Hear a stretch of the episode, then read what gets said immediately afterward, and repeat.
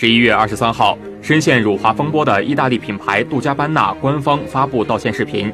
视频中，设计师用中文说了“对不起”。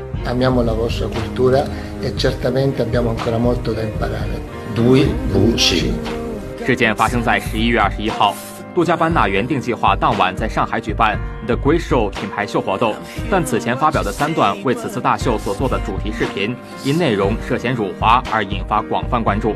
其品牌创始人 s e f o Gabana 也在一社交平台上出现过辱华言论。随后，众多明星、模特表示拒绝出席活动或罢演。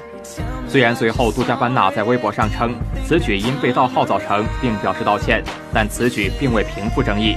下午十六点四十八分，杜嘉班纳表示品牌秀活动取消。北京时间十一月二十一号深夜，杜嘉班纳再度回应。